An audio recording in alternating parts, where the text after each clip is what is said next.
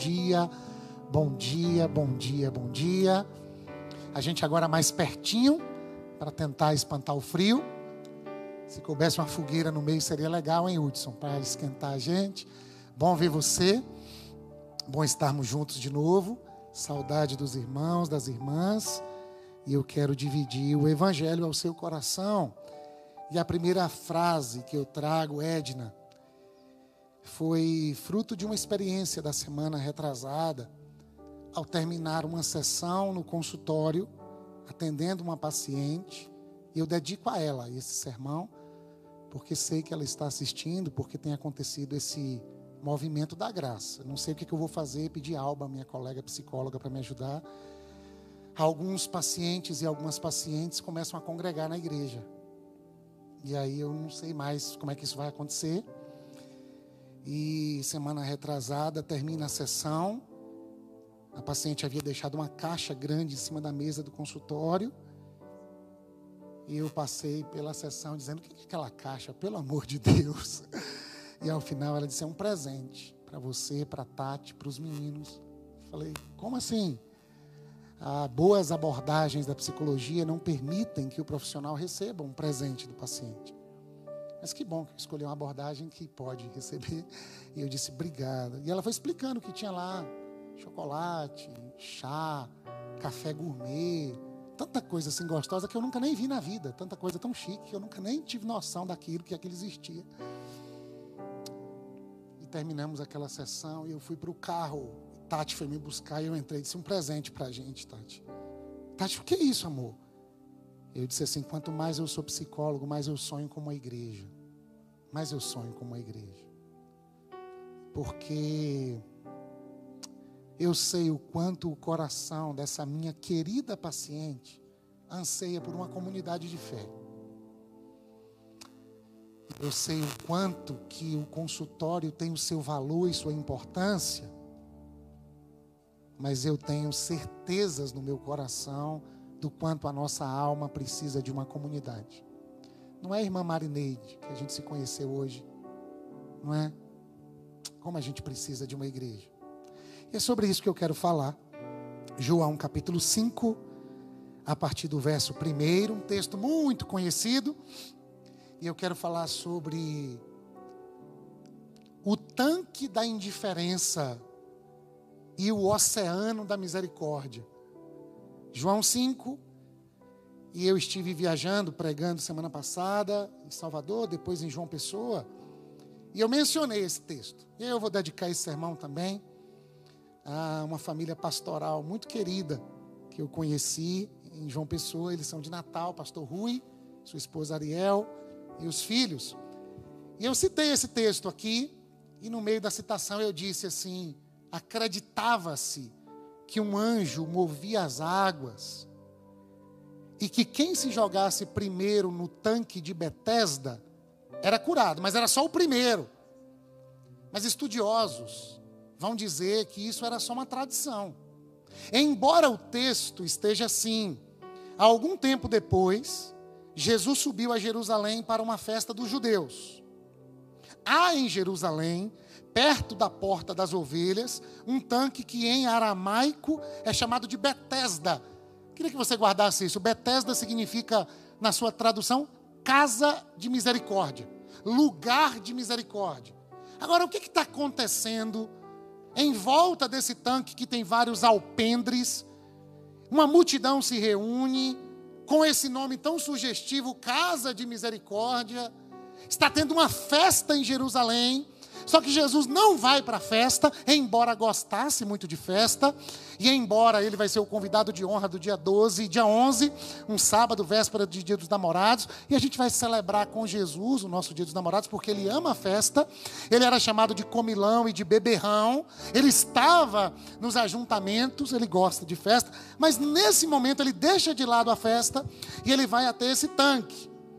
Verso 3: Ali costumava ficar grande número de pessoas doentes, inválidas, cegos, mancos e paralíticos. Fazendo o que ali? Eles esperavam um movimento nas águas. Que movimento era esse? De vez em quando descia um anjo do Senhor e agitava as águas. Olha que afirmação. Parece mesmo, está na Bíblia, que um anjo vinha e agitava as águas. Mas em boa parte das Bíblias esse texto está entre colchetes. Nas tradições mais antigas, esse texto não está presente. E esse texto vem a fazer parte do texto a partir de uma concepção da tradição que dizia que pessoas eram curadas quando se reuniam ao redor daquele tanque. Inclusive, tenho aqui as fotos das páginas de um respeitadíssimo comentário bíblico. Encaminhei para os meus amados pastores lá de Natal, porque quando fiz essa menção, no café da manhã eles disseram: Pastor, você fez uma afirmação lá assim perigosa. Por que o senhor afirma que não tinha o movimento das águas?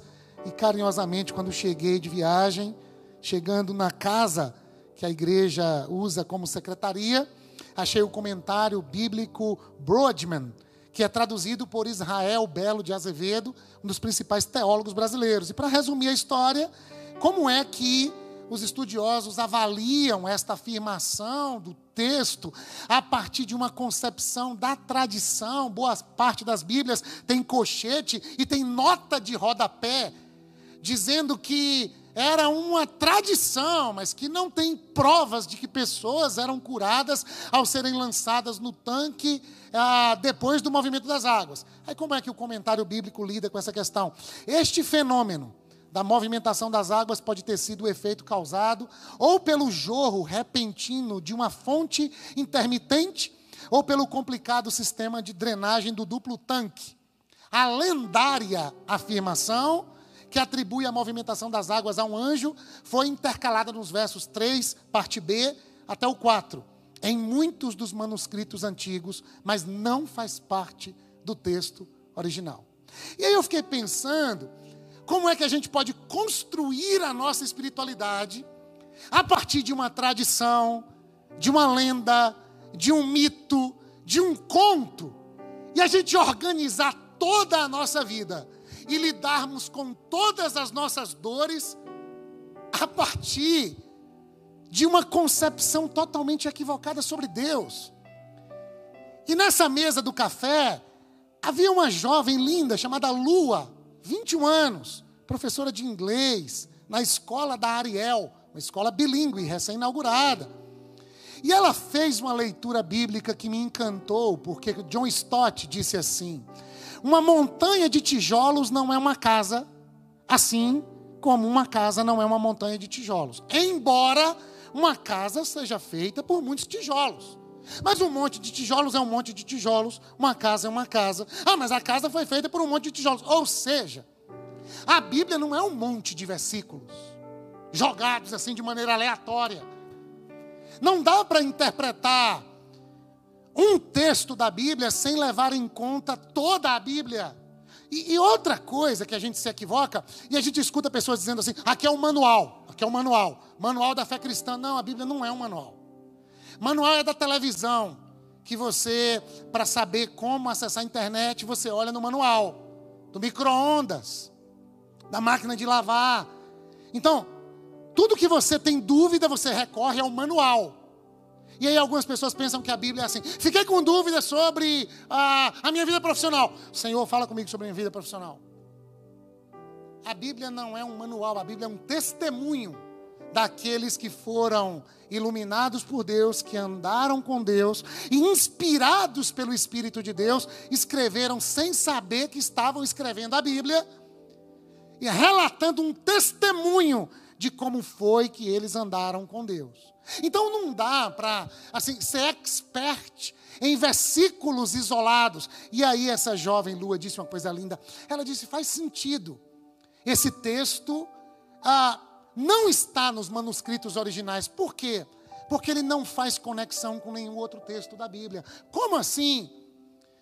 Um tanque que existiu, cheio de alpendres, com algumas piscinas, a multidão ouve falar que um anjo move as águas, de fato as águas se moviam e virava uma competição maluca, porque o anjo só curava na cabeça das pessoas quem se jogasse primeiro.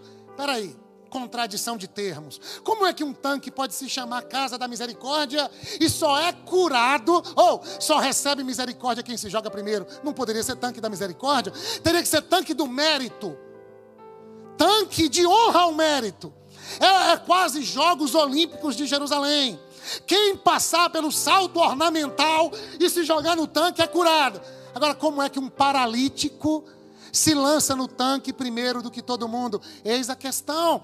38 anos, não se sabe se 38 anos sendo levado ao tanque, mas 38 anos paralítico e agora, durante muito tempo, levado ao tanque, acreditando que se eu for o primeiro, eu sou curado. E quando eu me converti, Suel cantava muito na Igreja Batista Betânia. Eu pedi para cantarem essa música no dia do meu batismo. Move as águas, Senhor. Quanto tempo esperei, chegou a minha vez sei que hoje é o dia, Jesus está aqui. É a partir do tanque. E agora misturou o tanque com Jesus. Para eu ser curado, Jesus tem que mover a água de um tanque. Mas e se só for um hoje de manhã, hoje à noite? Eu tenho que ser o primeiro. Se eu tenho que ser o primeiro, a vida passou a ser uma competição. E o meu próximo, o meu concorrente. Eu preciso a competir para chegar primeiro, para ter a bênção de Deus. E eu preciso tirar do meu caminho os meus concorrentes. Sai daqui. O que que isso tem de misericórdia, meu irmão, minha irmã?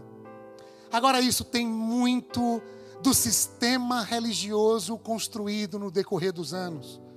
Quem der a maior oferta, quem vem para o culto matutino, quem ora de madrugada, quem chegou primeiro, eu já participei de cultos em que o pregador diz assim: Deus me deu uma benção especial.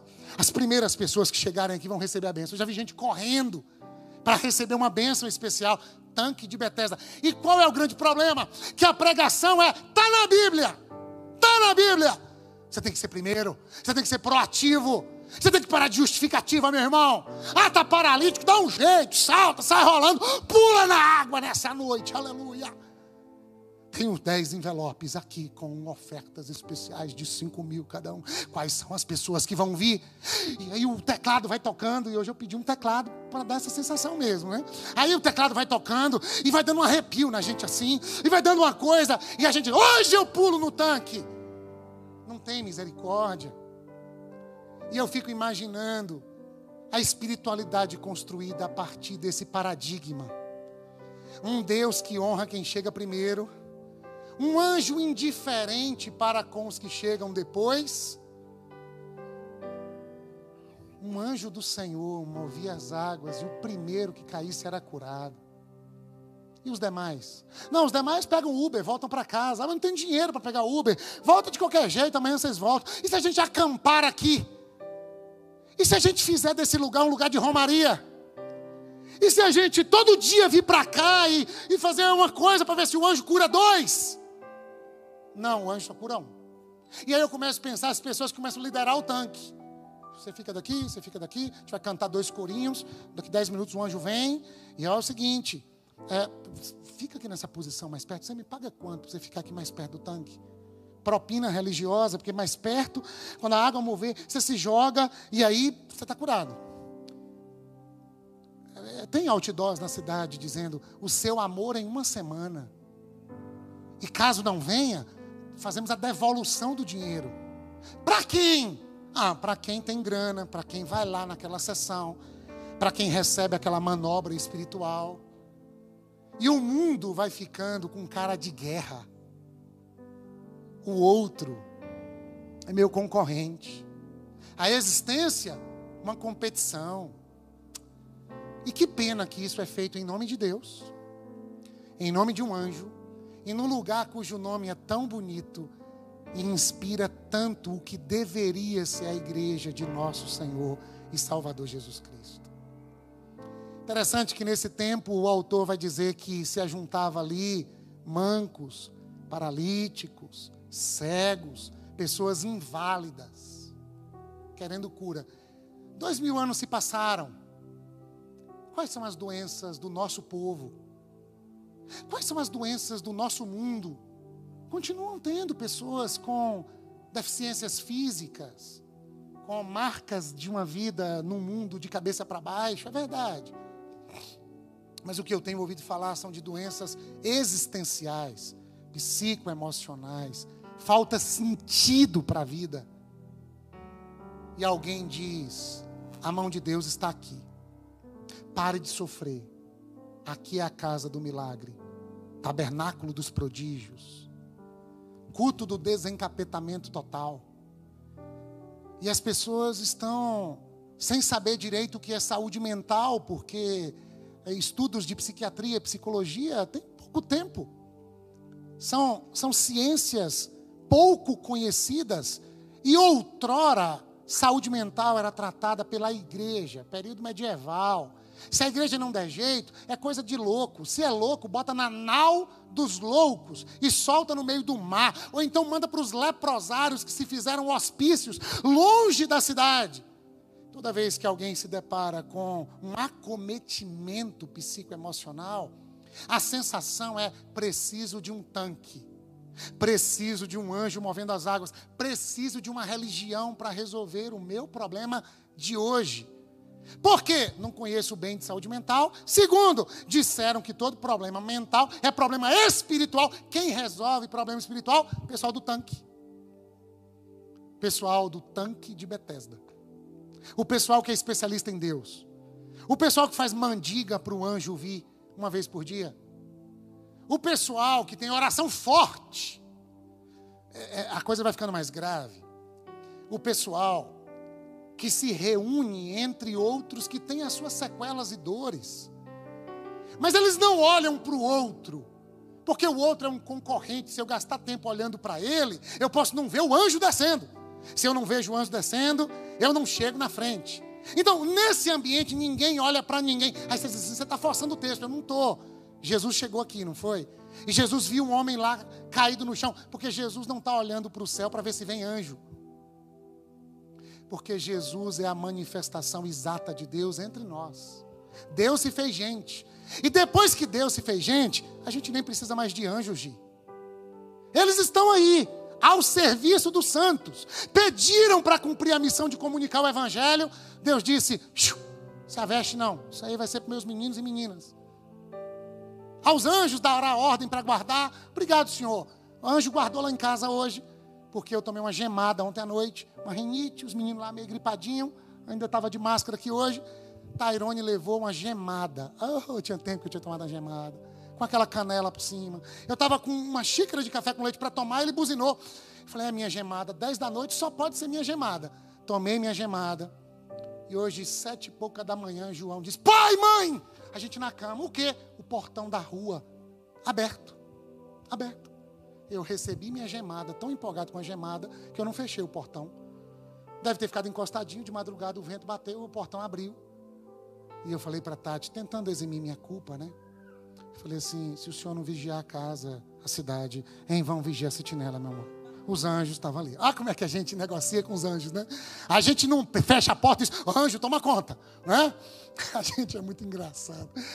Então é isso, é uma cultura de que eu estou num mundo complicado que eu não sei entender porquê. E eu preciso fazer média com o anjo, para o anjo me proteger ou me curar na hora complicada. E eu não tenho que me relacionar com o outro, porque o outro está doente também. E gente doente pode me atrapalhar e não me deixar pular no tanque. Então eu só olho para cima. Aí vem Jesus. Jesus não olha para cima, Jesus olha para baixo.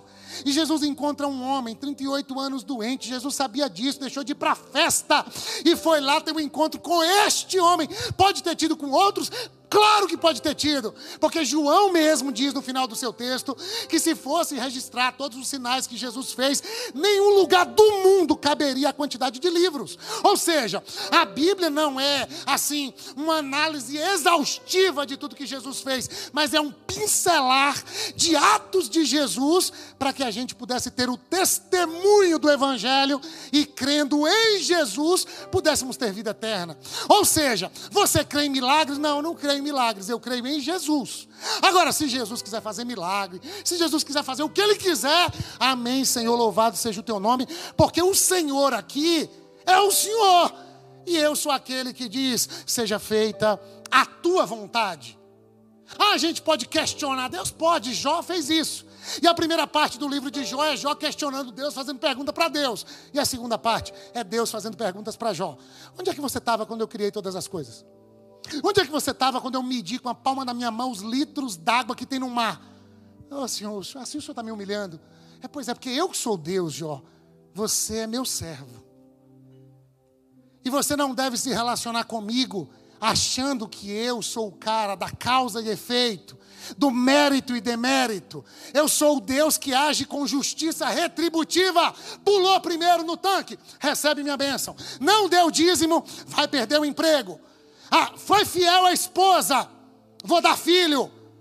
Olhou para alguém com olhar impuro, vai ter problema na relação conjugal. Esse não seria Deus, esse seria um maligno. Isso significa que nós estamos jogando fora Gálatas 6, quando diz que o que o homem semear certamente colherá? Não. Tem muita coisa na minha vida e na sua, e você sabe disso. Que se a gente tem refluxo gástrico, e se a gente fica tomando líquido na hora da refeição, estou confessando o pecado para ver se eu dou conta de lidar com esse problema. Aí a gente come farinha, come carboidrato, acorda de manhã, tem um oceano aqui, assim, ó, garganta viva inflamada. Causa e efeito. Você não está cuidando da sua saúde, que é um templo sagrado, meu filho. Aí não adianta pedir o anjo assim, move as águas só aqui, anjo, não move aqui não. Não, não tem como. Agora, olhar para o mundo dizendo assim, 38 anos paralítico, hein? Tu não merece. 38 anos, tu está aqui todo dia. Olha lá, aquele lá chegou semana passada. Tem uma fé maior do que a sua, pulou no tanque e ficou curado. Aí nós entramos numa onda de não comunhão não serviço, não capacidade de acolher a minha própria dor em alguns momentos e dizer: puxa vida, deixa, não, hoje, hoje eu não vou pular no tanque, hoje eu vou ajudar esse paralítico. Porque quando Jesus pergunta a Antônio: você quer ser curado? Ele diz assim: curado como? Toda vez que eu tento pular na água, alguém pula antes de mim. Ou seja, eu estou aqui esse tempo todo e ninguém nunca olhou para mim. Ninguém nunca pegou na minha mão, ninguém nunca me ajudou.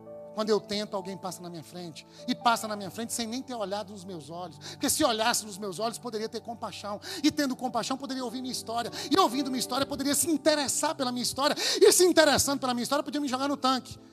E depois me pegar dentro do tanque, não tinha negócio de cura. Todo molhado, paralítico. E me secar direitinho para me levar de novo para casa e quem sabe começar a me fazer visitas frequentes. E quem sabe orar por mim. E parar de colocar na conta do anjo todas as coisas. E acolher o que Jesus disse em João 14: Vocês farão obras maiores do que as obras que eu fiz. Quem sabe orar por mim para miraculosamente eu ser curado? Ou quem sabe pagar umas sessões de fisioterapia para mim? Me levar no ortopedista conceituado de Jerusalém? Quem sabe conseguir para mim uma cadeira. Ah, como é que chama? Cadeira de rodas elétrica para viabilizar minha vida. Quem sabe me levar para o CRAS da cidade, para quem sabe eu pudesse receber um auxílio saúde. Quem sabe alguém pudesse entrar na minha história, tendo em vista que estamos no tanque da misericórdia, mas ninguém tem misericórdia de ninguém, todo mundo só acredita num anjo que tem uma misericórdia só por dia. Esse anjo não tem misericórdia, esse anjo é indiferente. Por isso que hoje eu chamo agora esse tanque de tanque da indiferença. Assim como respeitosamente com temor a Deus, às vezes reuniões religiosas podem também ser ambientes da indiferença. Poxa, você está amargo, hein? Não estou, é que eu estou lendo a Bíblia. 1 Coríntios, capítulo de número 11. Paulo está falando sobre a ceia do Senhor. E Paulo vai dizer: algumas das reuniões de vocês ah, ah, têm feito mais mal do que bem a vocês. Por quê, Paulo? Porque muitos de vocês estão comendo ferozmente, vorazmente, tudo. E tem gente pobre que teria esta refeição para comer, mas como vocês comeram e devoraram a ceia, que não era um pãozinho e um suquinho, isso aqui é coisa da tradição religiosa para economizar um jantar, dá um pãozinho desse tamanhozinho, que tem hora que a gente pega assim, esfarela, e um suquinho. A gente poderia melhorar isso na próxima ceia, né? Trazer um pão assim, desse tamanhozão, para comer esse pão até de noite. E daqui a pouco alguém traz uma carne, bota dentro do pão. Pastor Silas já nos ensinou que a ceia era a festa ágape. Era um junta-panela que agora a gente vai começar a voltar a viver isso, e já começamos no de casa em casa, participa do de casa em casa. Se distancie do tanque da indiferença e mergulhe no oceano de misericórdia.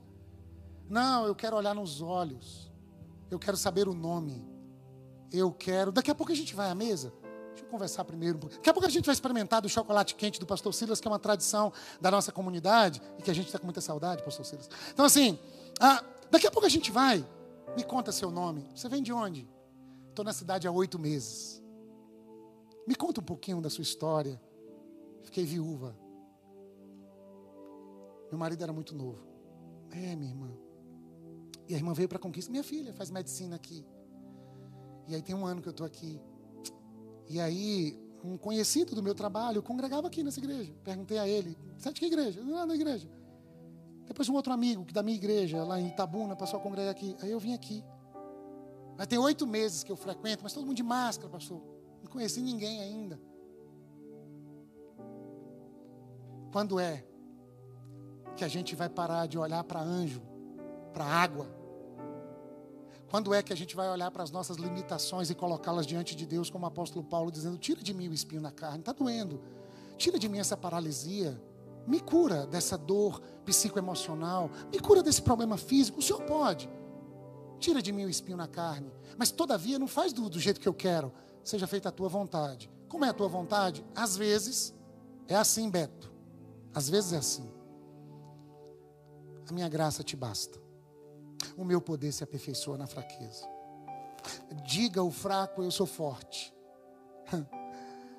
É da tua fraqueza que você vai cumprir um ministério. Porque eu te vi assentado no tanque da indiferença.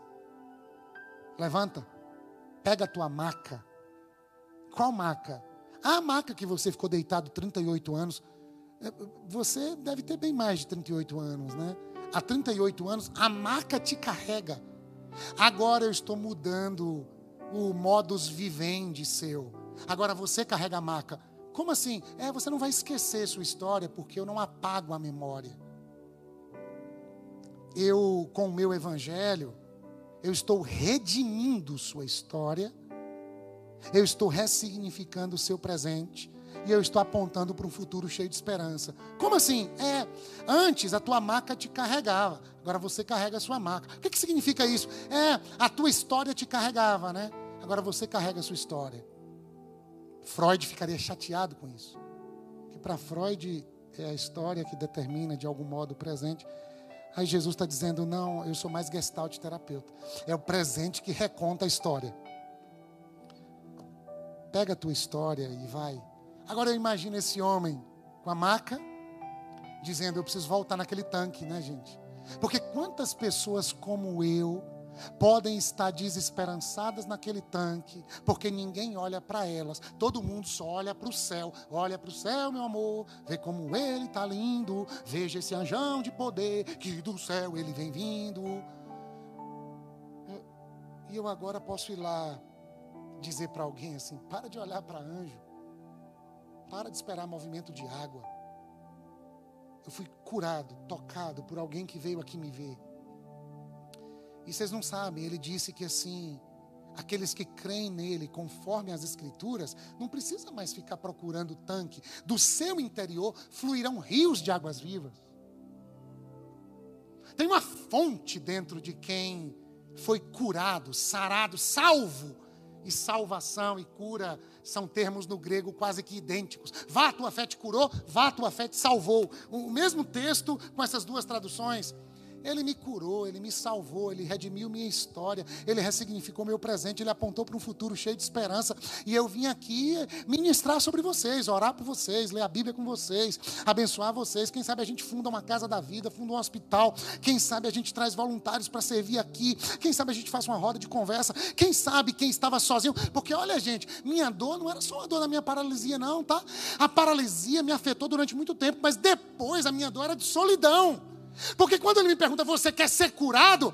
Eu já não quero discutir sobre a minha paralisia física. A minha discussão é: ninguém olha para mim. Eu estou só. Além de ter minha dor, eu convivo com o demônio da solidão, da indiferença, de gente que olha para Deus, mas não olha no olho do outro. Mas ele teve compaixão de mim. O oceano da misericórdia invadiu o tanque da indiferença, me colocou de pé e eu agora carrego minha maca no sábado. E no sábado não pode fazer nenhum trabalho, tradição de Israel. Deus cria uma, uma, uma, um convite ao descanso e eles transformam o convite ao descanso numa regra que enclausura as pessoas. E as pessoas não podem andar tantos metros, as pessoas não podem fazer uma comida, as pessoas não podem pegar um, um objeto. Aí Jesus disse: vocês são engraçados, né?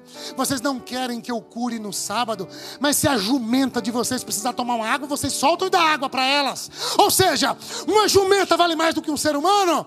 Por que, que nós usamos as tradições para aprisionar a nossa vida e comprometer a liberdade e a possibilidade do outro experimentar misericórdia?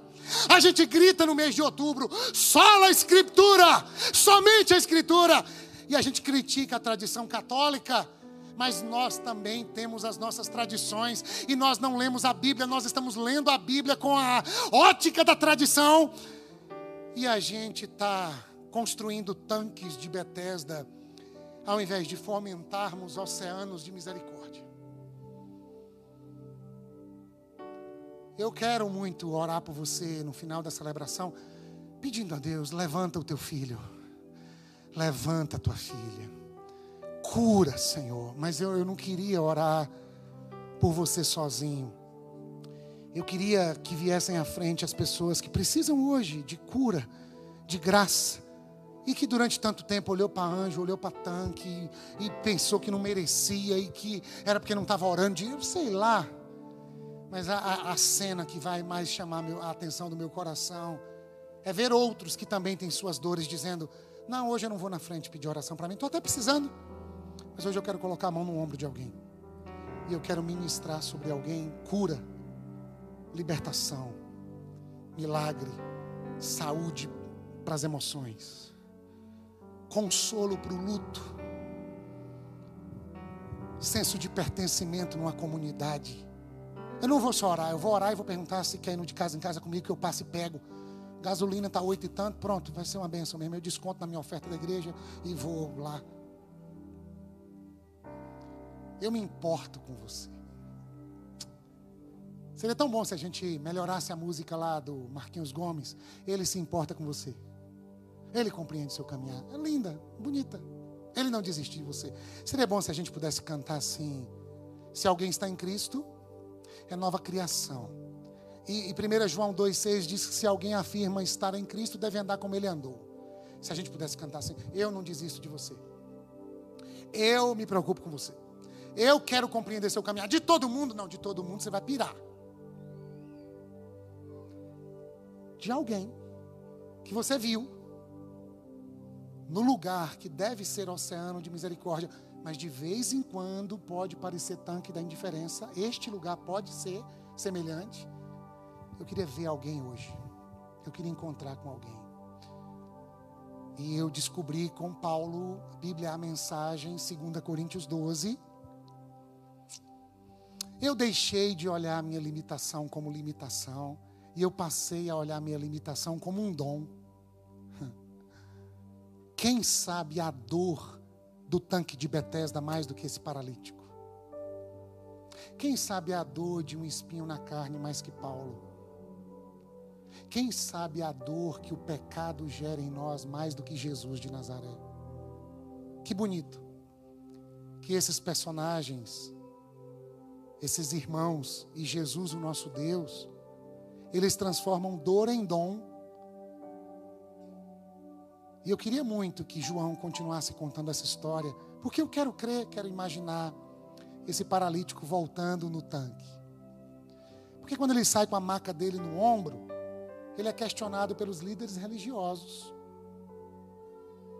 Por que, que você está carregando a maca num dia santo? Puxa vida. Eu passo 38 anos deitado na maca, vocês nunca me fazem uma visita. Aí agora que eu estou saltitante, celebrando, não sei nem quem me curou direito, porque ele me curou e sumiu no meio da multidão. O texto diz isso, Vitor. Agora vocês vêm dizer que eu estou em pecado, que eu estou carregando minha maca. É porque o tanque da indiferença é uma amostra grátis da religião destituída da pessoa de Jesus de Nazaré. A gente olha para o outro sempre procurando o que está errado no outro, irmãos. E aí a gente não acolhe. E a gente não abraça. E aí a gente não faz parte da solução. Nossa igreja está precisando cuidar mais e mais e mais de tantas áreas. Dos nossos idosos, dos nossos adolescentes, urgentemente ampliar a equipe que trabalha com as crianças de maneira linda nesse tempo todo, para tentar ofertar as nossas salinhas de novo à noite, cuidar das mulheres, cuidar das viúvas, cuidar de pessoas que chegam na comunidade depois de um divórcio, de um luto, cuidar dos nossos homens, cuidar dos casais, discipular, cuidar de quem está chegando, dar um abraço gostoso e um beijo de saudade em quem está seguindo um outro caminho, um comunitário. Como fazer isso? Se todo mundo estiver olhando para o céu, esperando o anjo para mover as águas, para resolver o meu problema. Na comunidade que é um oceano de misericórdia e que não vive para si mesma, ela quer molhar de graça e de ternura todo mundo ainda que não tenha respingado tanto em mim aquilo que eu tanto tenho pedido, aparentemente ainda não respingou, Senhor. Mas quem sabe eu descubra e releia Atos 20, 35. Melhor dádiva, melhor coisa, há mais alegria em dar do que receber.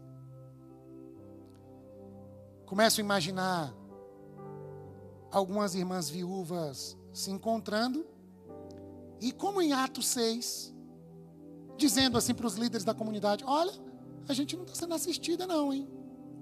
A gente está precisando de um cuidado aí. Atos 6. Tinham viúvas que não estavam sendo atendidas em uma outra área. E aí os apóstolos disseram: a gente não vai ter como fazer tudo isso. Vamos eleger entre nós as pessoas que vão pastorear vocês.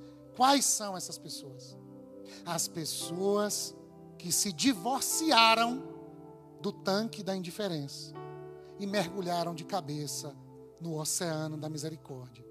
E a despeito dos seus espinhos na carne, elas estão dizendo: Nós vamos pastorear os nossos adolescentes.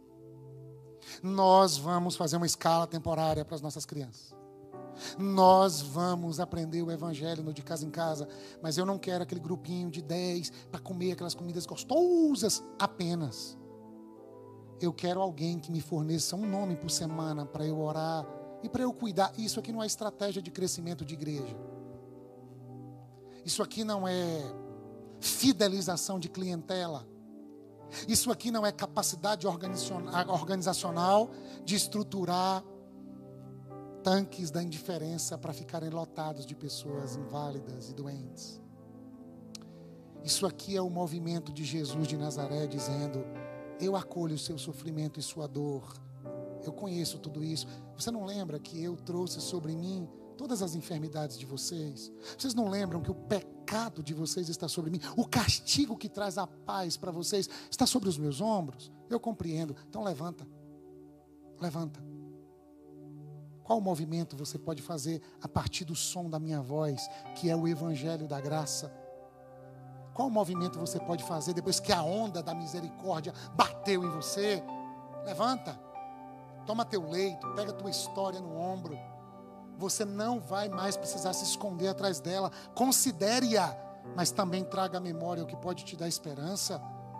Para de se esconder atrás do trauma que você teve num ambiente que parecia um tanque da indiferença, alto, e agora eu não consigo mais me envolver porque eu fui muito ferido. Eu sei, e eu não estou desconsiderando. Mas eu, a minha pergunta é: como a voz de Jesus pode ir ao seu encontro neste momento, neste lugar existencial? E como é que eu e você podemos responder a esta voz? Esta voz que tem falado ao meu coração também. nos desafios que eu tenho enfrentado. Levanta, macho. Levanta, mulher. Mas eu acolho o seu mas, contudo, todavia, entretanto, eu acolho suas concordâncias adversativas. Mas eu te confio uma missão. Pega a tua maca, vai escandalizar os judeus, vai bagunçar essa religião de Israel, vai dizer para esse pessoal, porque é lindo, deixa eu terminar, é lindo, ó, a Maria hoje,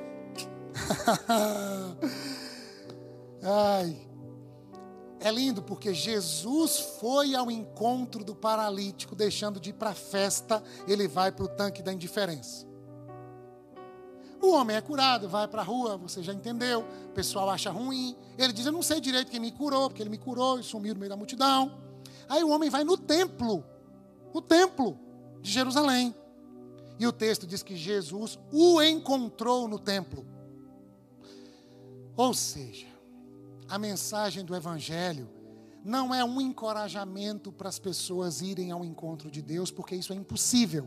Isso é religião, no latim religare, que se traduz como a tentativa humana de se achegar a Deus, por isso constrói tanques da indiferença.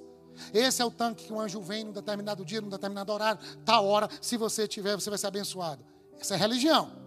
Evangelho é você não dá conta de ir ao encontro de Deus porque você está paralisado pelo pecado, limitado, aprisionado, inclusive pela religião, que vende o preço de que você vai fazer as pazes com Deus, mas faz você ficar decepcionado com Deus e brigando com o próximo que não te joga dentro do tanque. Vixe, esse negócio é perigoso. É. Então o que é o Evangelho, Mara? É Jesus vindo ao nosso encontro. Não tenham medo, sou eu e nos tocando, nos sarando, nos curando. Mas isso não é o suficiente. Jesus encontra ele no templo e Jesus diz assim: Olha, não volta a pecar, não. Ah, tem que ler o texto a partir do todo, né? Não volta a pecar, então o cara não vai pecar mais nunca. Não, não é isso que Jesus está dizendo. Ele disse isso em João 8 também: vá e não peques mais. Ah, então a mulher nunca mais vai pecar? Não, vai pecar. É vá e não volte a viver como você vivia.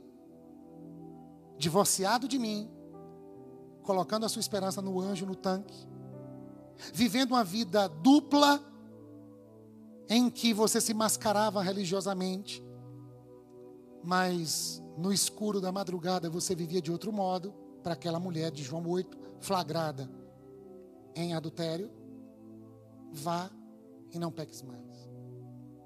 Vá e para de viver na tentativa de resolver tão somente os seus problemas, sejam eles físicos, sejam eles afetivo-amorosos.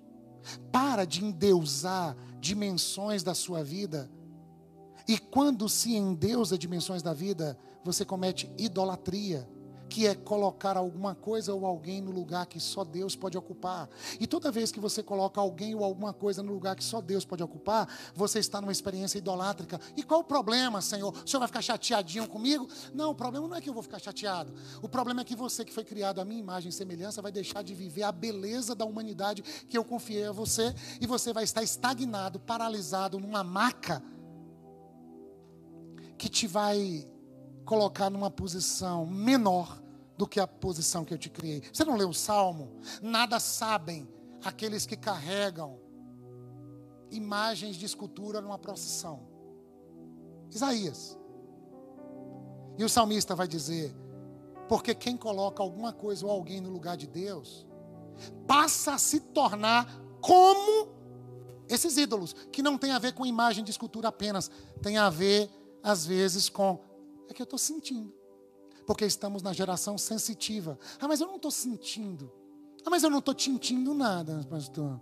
Ah, mas é meu sentimento. É uma tradição humanista. Eu conheço um pouco disso.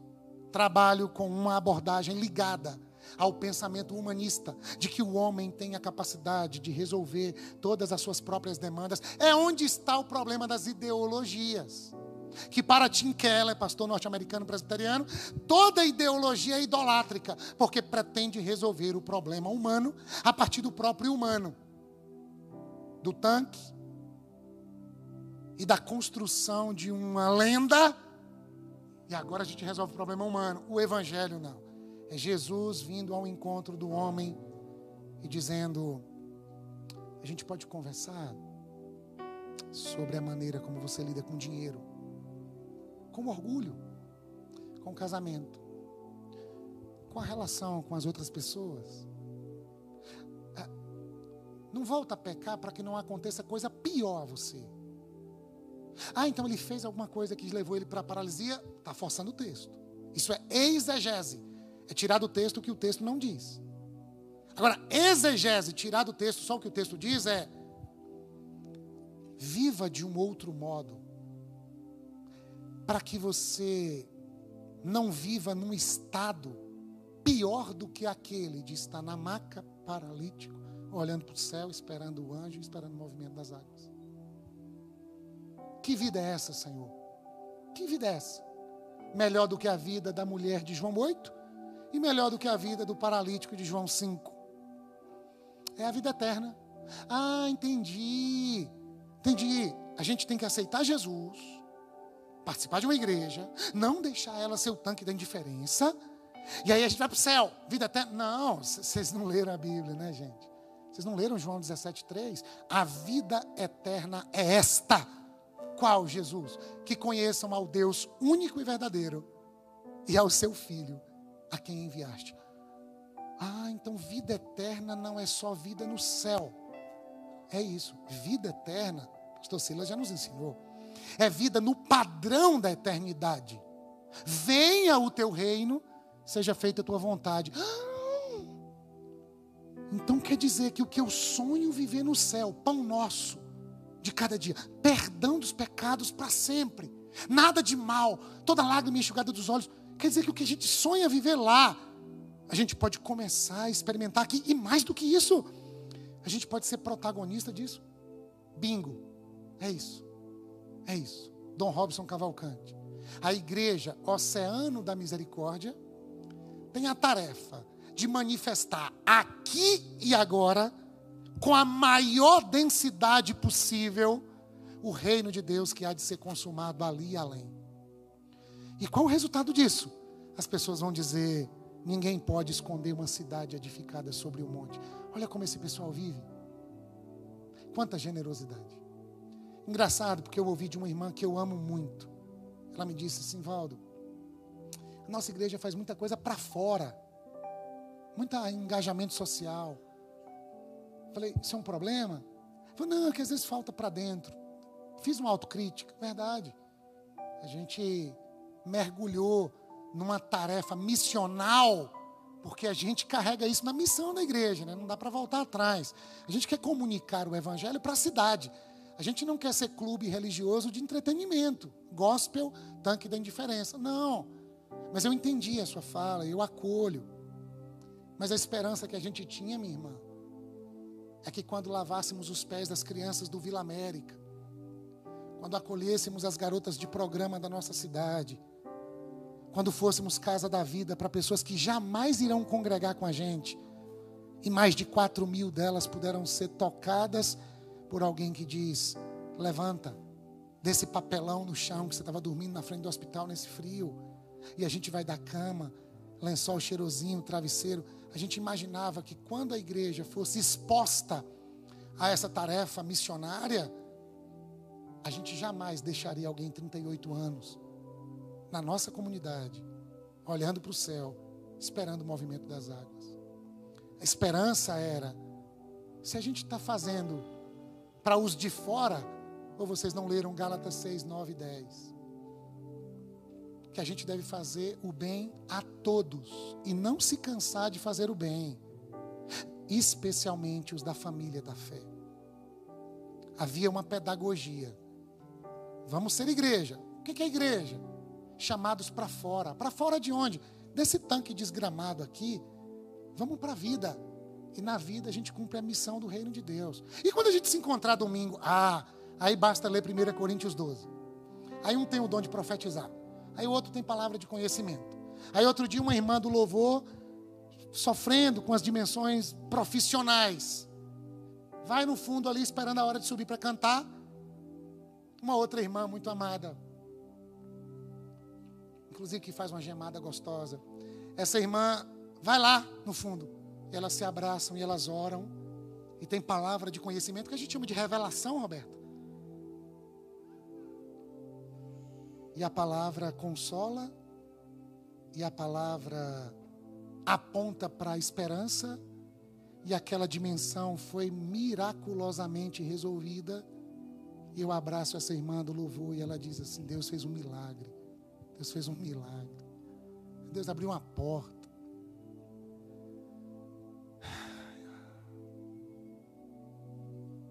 Entende, Helder? Elzio.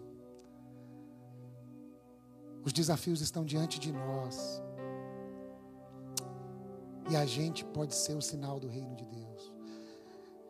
Porque eu quero orar a um Deus desaparecido, Tali. Você viu Deus quando, irmão? Você viu Deus quando, meu irmão? Jesus aparece para esse homem, some, depois aparece de novo no templo. Depois ele morre numa sexta, ressuscita no domingo, passa 40 dias conversando com um número não menor do que 500 pessoas que o viram ressurreto. Das 500 ele diz assim: permaneçam em Jerusalém, até que do alto sejam revestidos de poder. Lucas 24, 49. Mas em Atos 1,8, quando os discípulos estão querendo saber quando é que o Senhor vem, Jesus diz: vocês não têm que saber quando é que eu venho. Vocês serão revestidos de poder para serem minhas testemunhas. Vocês não têm que ficar olhando para o céu, nem esperando eu voltar, nem esperando o anjo, não.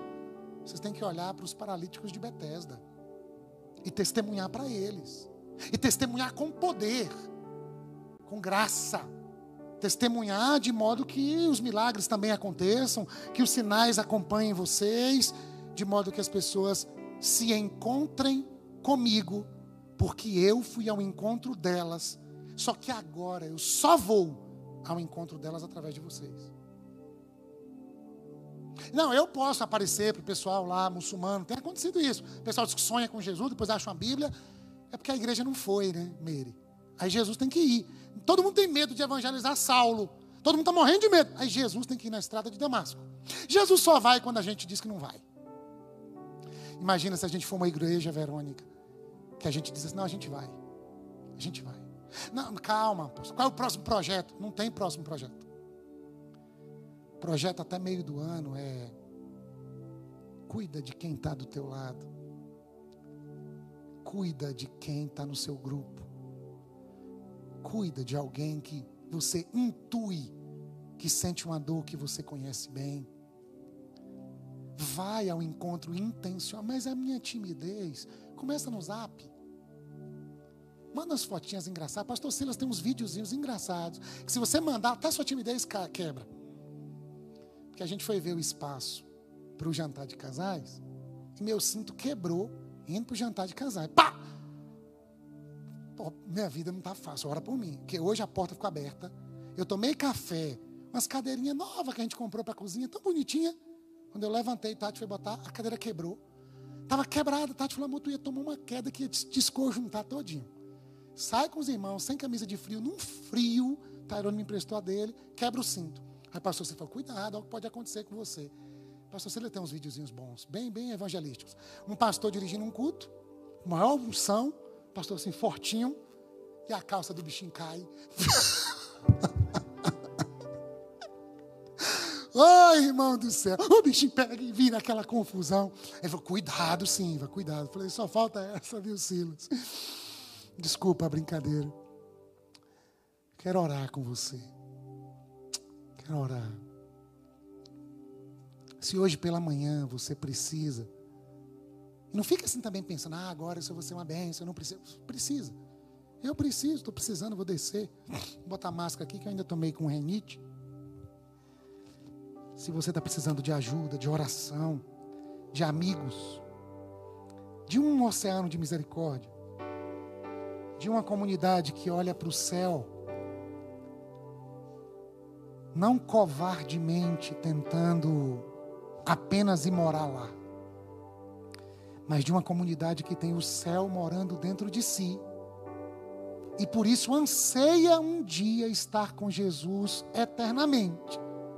Mas enquanto esse dia não chega, esta comunidade chora, sofre e sabe que pode contar com a oração dos santos e com o toque de Jesus a partir do toque da comunidade da fé. Sai do seu lugar e vem aqui para a gente orar. Você que está precisando desse abraço. Deixa a gente orar com você e por você. Encosta aqui assim. A gente pode ficar de pé todos.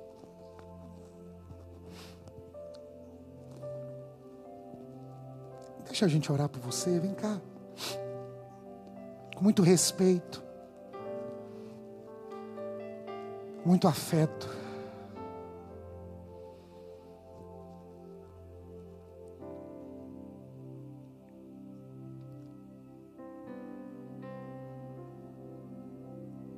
Deixa a igreja ser a expressão do corpo de Jesus.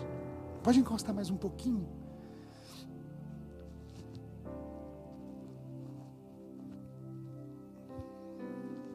Obrigado, Senhor. Você pode orar, meu irmão, minha irmã.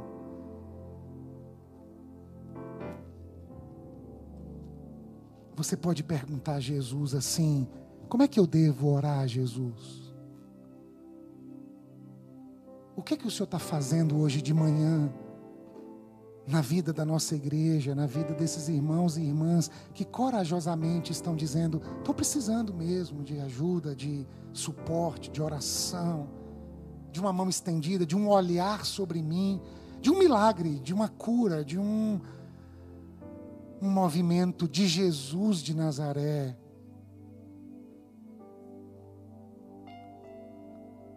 Agora eu queria pedir você que está no seu lugar, venha aqui orar com alguém por alguém, por favor.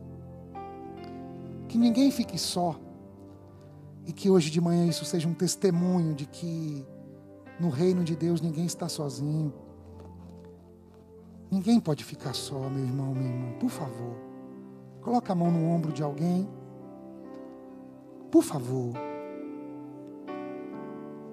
Por favor.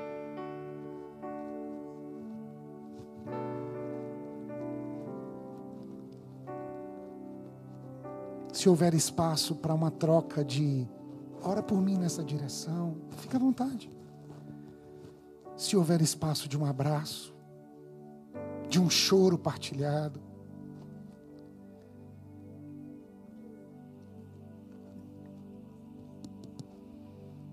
um oceano de misericórdia de Deus.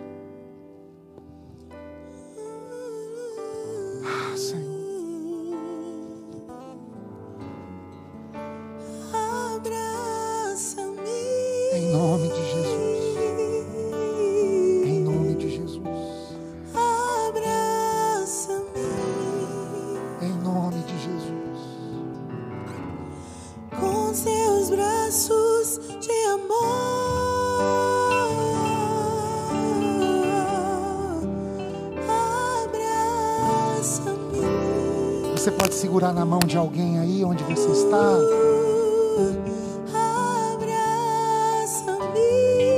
Como é que você pode externar a sua dor? E como é que você pode usar o seu dom? Em nome de Jesus. Em nome de Jesus de Nazaré. Faz aquilo que só o Senhor pode fazer, Pai. Faz aquilo que só as tuas mãos podem fazer. Dentro de nós. Nas várias dimensões da nossa vida. Nós pedimos em nome do teu Filho ressurreto visita os lugares mais dolorosos da nossa vida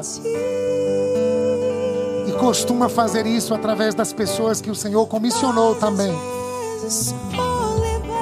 Ministra cura, restauração, saúde para a alma.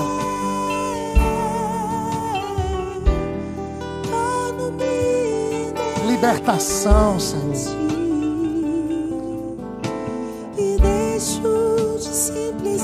Relacionamentos que possam ser afetados pela graça do Senhor. Abraça a tua igreja, abraça o teu povo, abraça quem está em casa. Abraça a nossa comunidade, os nossos adolescentes, crianças, jovens, homens e mulheres, Pai. Abraça o teu filho, a tua filha. Que haja um fluxo da graça de Deus sobre nós. Nós não queremos um encontro com anjos. Nós não queremos um encontro com águas paradas e tradições lendárias. Nós queremos ser encontrados pelo Deus que se fez gente e que vem ao nosso encontro através da igreja composta por gente como a gente.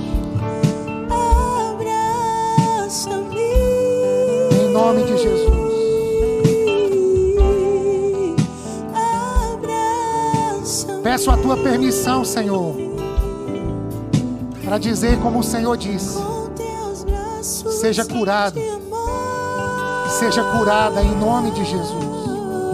Levanta, levanta, pega a tua história sobre os teus ombros e vai, vai com a história redimida com o seu presente ressignificado agraciado, encharcado pelas misericórdias de Deus. E que no seu para-brisa haja um futuro cheio de esperança.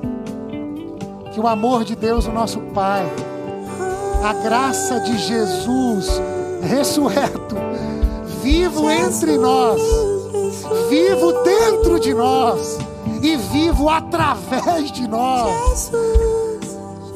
Que a comunhão as consolações, as instrumentalizações do Espírito de Deus sejam sobre a sua vida, sua casa, sua semana, sobre os seus, sobre a nossa comunidade de fé. E que a gente viva um tempo tanta misericórdia, de tanta graça, de tanta compaixão, ao ponto de chamarmos isso de avivamento Deus está se revelando entre nós como nunca antes. Faz isso, Senhor. Faz isso. Em nome do teu filho. Amém.